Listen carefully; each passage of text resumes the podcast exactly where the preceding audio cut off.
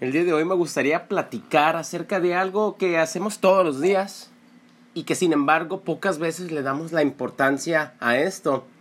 Y sin embargo atribuyo a que estos problemas de comunicación afectan muchísimo en transmitir los mensajes, incluso no nada más los mensajes, sino en cómo nos sentimos al hacerlo. Recordemos que al platicar no nada más está lo que yo quiero decir, sino cómo me siento al decirlo y cómo veo a la otra persona que está recibiendo lo que yo deseo compartirles. Todos hemos tenido personas con las que nos es muy agradable platicar y que se nos van las horas, platique y platique. En esta ocasión me gustaría tratar un poquito del tema de plática entre dos personas únicamente y sobre todo las que se dan cara a cara porque recordemos que también está una conversación por los teléfonos celulares, por los chats, etc. Sin embargo, como te digo, me gustaría hacer hincapié en las pláticas en vivo. Fíjate que hace unos días estaba yo comentándole a una persona, le iba a empezar a platicar acerca de un tema que me interesa y en ese momento consideré prudente hacerlo soy selectivo en los temas que comparto con otro. Me gusta platicar de algo que me resulte interesante para mí. Eh, trato de no alargar el tema con la finalidad de que la otra persona que me escucha no pierda su atención. Recordemos que también el ser humano, su atención se concentra algunos minutos, por lo cual no podemos abusar de ello al estar hable y hable y hable. Podríamos caer en la monotonía de que solamente esté hablando uno solo entonces, por eso mismo trato de no ser muy largo, llegar al punto, ser concreto, para que la otra persona me pueda retroalimentar o dar ese famoso feedback. Entonces, te digo, le estaba expresando algo que yo quería. La persona aparentemente me estaba escuchando. Yo diría nada más me estaba oyendo. Entonces, una vez que terminé de expresarle lo que yo quería, me dice, oh, bien, y después de eso me hace una pregunta y me dice, oye, ¿qué crees? Resulta que a fulanita de tal y su carro y bla, bla, bla. Lo demás es historia. Para mí eso fue un golpazo porque apenas acababa de terminar de hablar. La otra persona ya me había dado otro tema. Pero un tema totalmente ajeno, que ni siquiera le daba secuencia a lo mío. Y el hecho de que yo hubiese terminado de hablar no era motivo pues para dar concluida la charla sino pues yo esperaba que el otro me dijera ¿y qué más hiciste? o ¿cómo te sentiste por eso? o algunas preguntas que fortalecieran el hecho de que contribuyera a dar seguimiento a lo que yo dije. Pero no, la otra persona, ah, ok, ya te escuché, ahora va mi tema. Eh, de esa manera yo me sentí un poco, ¿cómo te lo podré explicar? Desilusionado de haber recibido nula retroalimentación. O sea, prácticamente solamente recibí oídos y fue todo. Me he dado cuenta que algunas personas así son. Solamente esperan su turno para decirte lo que ellos quieren sin darle prioridad a lo que tú ya les platicaste. El arte de escuchar no nada más consiste en prestar atención, sino también podrías hacer lo siguiente, ¿no? Dar un resumen de lo que la persona te platica para ver si tú comprendiste de una forma correcta lo que quiso dar a entender. E incluso si después lo solicita la otra persona, pues dar tu opinión. Claro, la opinión solamente es si la persona lo desea, ya que a veces algunas personas se pueden incluso molestar por dárselas. Tratemos de no juzgar solamente y dar continuidad a lo que la persona te quiere dar a entender. He detectado también en las conversaciones que hay personas que solamente son las famosas yo-yo, porque todo yo, todo yo, y nunca te permiten compartirles lo que tienes. Y es que claro, debe haber un punto intermedio. Hablas tú, das seguimiento y preguntas cosas como ¿y qué más pasó? Así motivas al otro a expresarle más detalles que le emocionan decírtelos. Y es que si te has dado cuenta, cuando alguien platica, lo que le emociona, transmite esa energía y a su vez te contagia. Y eso es bueno, porque te permite darte cuenta de lo que a la otra persona le apasiona. Pero yo sí pido un favor. No seas el que nomás está esperando su turno para hablar. Porque la verdad mata la esencia de la charla.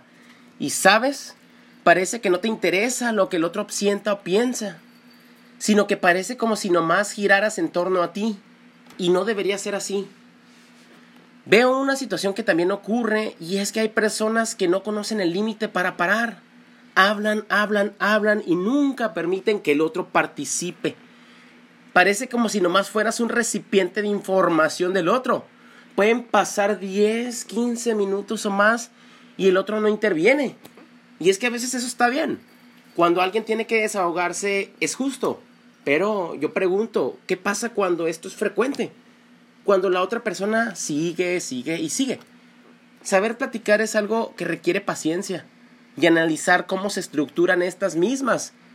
Pues pensaríamos que nada más es ponerse a hablar de algo y que solo se va a ir dando esto, pero yo creo que conlleva más. Lo primero que debemos tomar en cuenta es que debemos interesarnos por lo que el otro decidió compartirnos. Es sumamente valioso que lo hayan hecho y que así lo decidieran. Entonces, considero que debemos valorar y respetar eso. Preguntarnos de tal manera que la persona agote el tema, que se sienta satisfecha de que fue escuchada, que le prestaste atención y sobre todo lo más importante, que le regalaste tiempo. Es difícil desligarse el celular.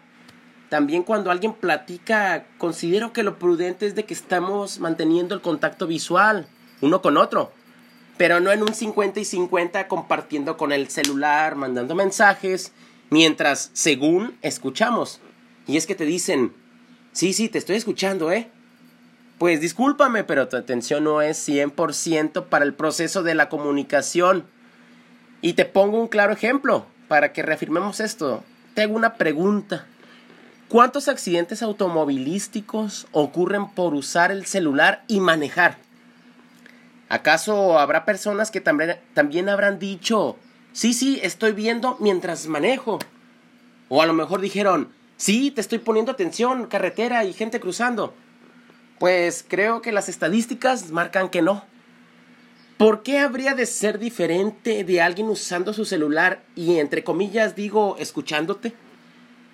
Cuidemos a quien le platicamos, porque si sabemos que la otra persona no le interesa ni en lo más mínimo un tema de política, por ejemplo, y tú te pones a hablarle de eso, seamos francos, la otra persona no estará interesada en nadita acerca de esto. Y le pondrás muy difícil lo que es la misión de escucharte. Yo recomendaría en estos casos hacer una participación breve y solamente llegar al punto para que la otra persona, en caso de que tú lo requieras, pueda darte su punto de vista, si es lo que estás dando o esperando que recibas. Pero hay personas que a sabiendas que ni saben del tema, no les interesa, tú te agarras y te agarras platicando.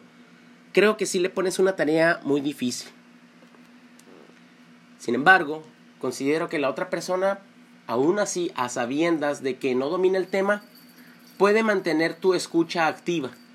Y esto es poniéndote atención, no usando un celular, no haciendo gestos verbales que denoten que no te interesa.